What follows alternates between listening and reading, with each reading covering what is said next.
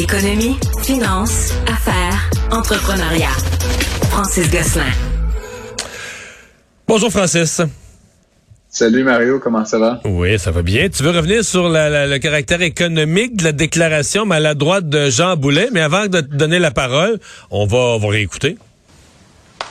À la boulette. la boulette, oui. la boulette, la boulette, de, Jean, Boulet.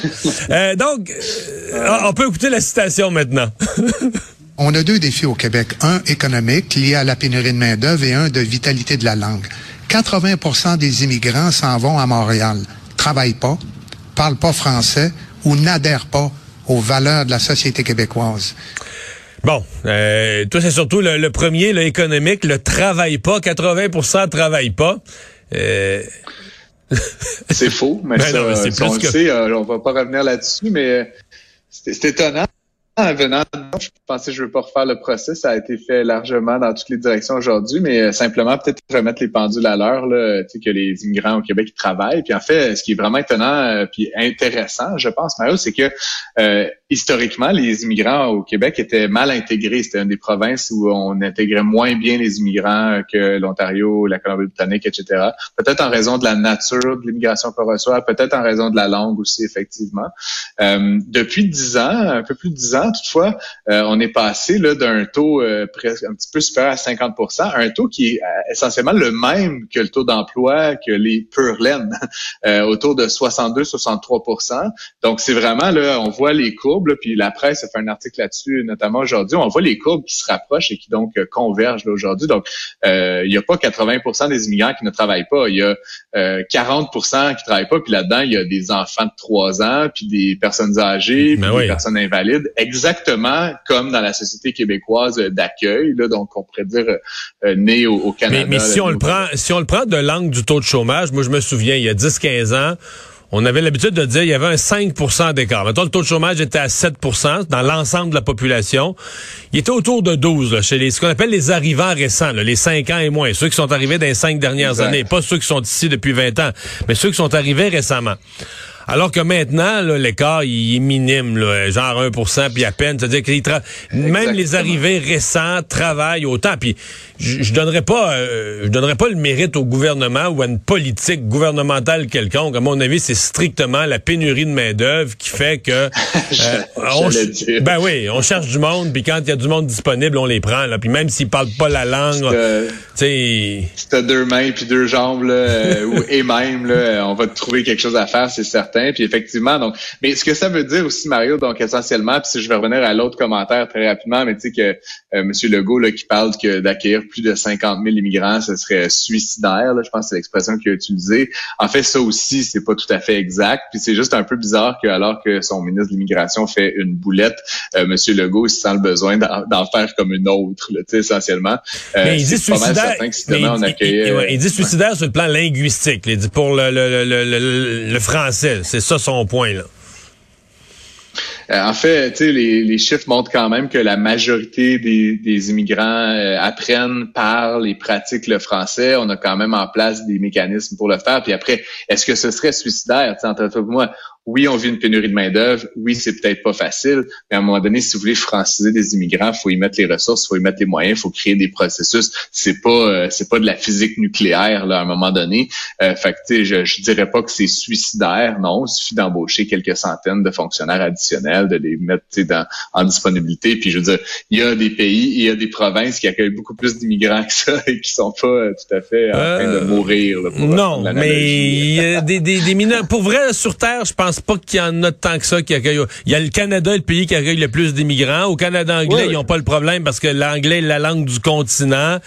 Euh, mais on, en proportion de notre population, quand même, mettons 50 000 par année pour 8 millions au Québec, c'est une, c'est beaucoup là. Tu sais, c'est, c'est, ça prend. ça, mais est-ce que, est-ce que 5 000 de plus, ce serait suicidaire? Bon, ça c'est un débat que. C'est ce que, c'est, là où je voulais en venir, Mario. À, à l'intérieur d'un intervalle de confiance, là, 52 000, 43 000, ça, c'est pas, c'est pas là que le bas blesse. L'écrasement de la livre sterling, bon, euh, évidemment, si euh, les, Américains qui veulent aller visiter Londres, de ça leur aura jamais coûté aussi peu cher euh, l'écrasement de la livre sterling.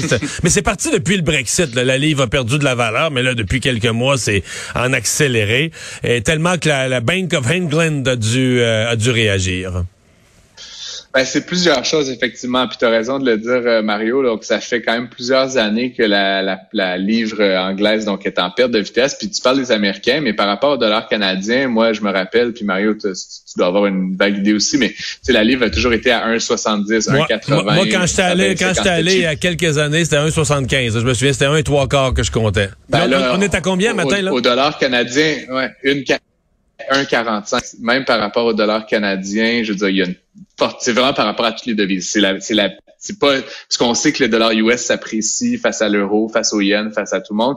Mais là, dans le cas de la livre sterling, c'est vraiment elle qui est en train de plomber euh, de son propre chef. Le Brexit évidemment n'aide pas. Euh, la banque centrale anglaise était a été très tardive à réagir face aux menaces d'inflation. Euh, donc, ils ont vraiment pas pris le beat comme la Banque centrale européenne, la Fed, la Banque centrale du Canada. Donc, évidemment, ça a un impact sur la rémunération des, des, des, bons là, qui sont dénominés dans cette... Donc, ça, ça ça incite pas les gens à acheter des livres sterling.